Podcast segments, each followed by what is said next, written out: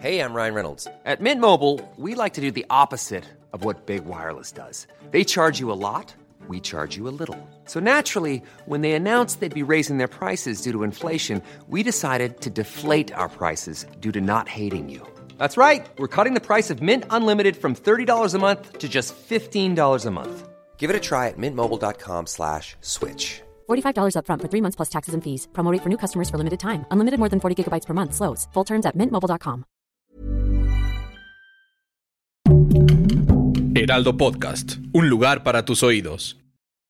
Pasitas de California, los complementos perfectos para un estilo de vida saludable, presentan. Punto Saludable. Porque tu salud es importante, este podcast está dedicado a darte los mejores tips y herramientas para sentirte bien, comer delicioso, sin remordimientos y que tu cuerpo lo agradezca.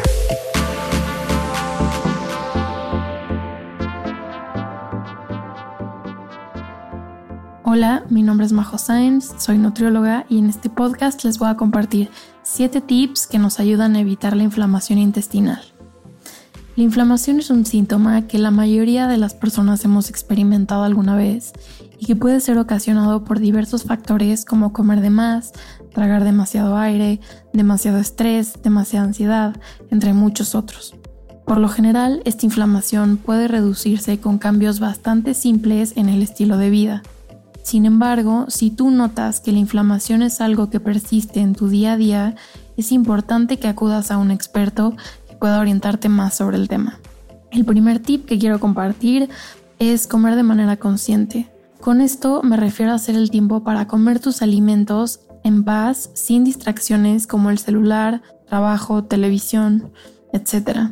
Esto es porque cuando comemos haciendo alguna de estas actividades, solemos comer de manera automática y por lo tanto podemos llegar a comer de más sin darnos cuenta y a no masticar bien nuestros alimentos. Como consecuencia, es fácil inflamarnos después, ya sea por haber comido demasiado rápido, por no haber masticado bien los alimentos o simplemente por haber comido de más.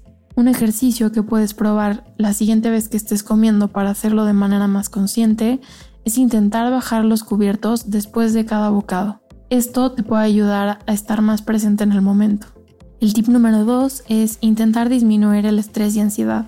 Esto es uno de los principales factores que puede provocar la inflamación, y si bien no es posible que lo eliminemos por completo, sí podemos buscar estrategias que nos ayuden a manejarlo de una manera que no nos afecte tanto.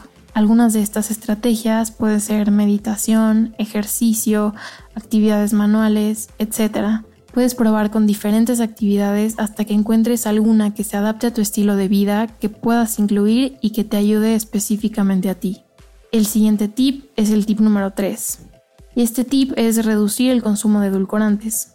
Los edulcorantes los podemos encontrar por lo general en chicles o alimentos que son sugar free o sin azúcar. Estos edulcorantes pueden alterar nuestra microbiota intestinal causando un desequilibrio y como consecuencia nos puede provocar inflamación.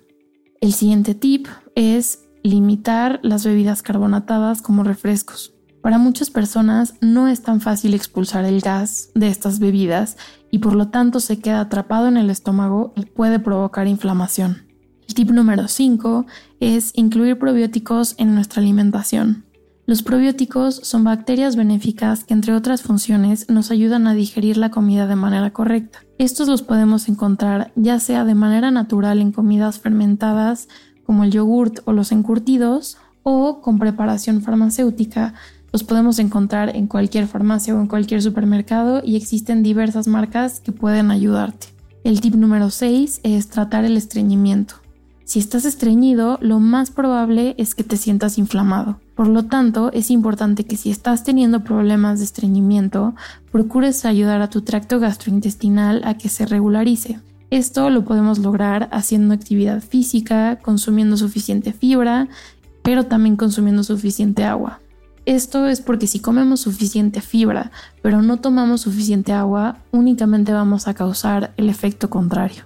Por último, el tip número 7 es, va un poco de la mano con el pasado, y es aumentar la fibra poco a poco. Muchas veces, cuando queremos empezar a comer de manera más saludable, lo primero que hacemos es aumentar las frutas y las verduras, lo cual está excelente, pero si nuestro cuerpo no está acostumbrado a estas cantidades de fibra, es normal que al principio notes cierta inflamación. Por eso se sugiere que sea un aumento progresivo para que le des el tiempo a tu cuerpo para adaptarse. Es importante mencionar que cada cuerpo es diferente y no a todos nos afecta lo mismo. Por esto es importante que aprendas a escuchar a tu cuerpo, aprendas a conocerte para de esta manera poder identificar qué factores pueden estarte afectando a ti en lo personal.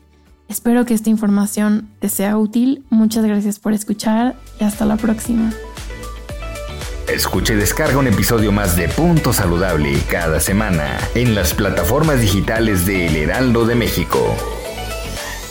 Estilo de vida saludable, Pasitas de California, el complemento perfecto. Para más información visita www.pasasnaturalmentedulces.com.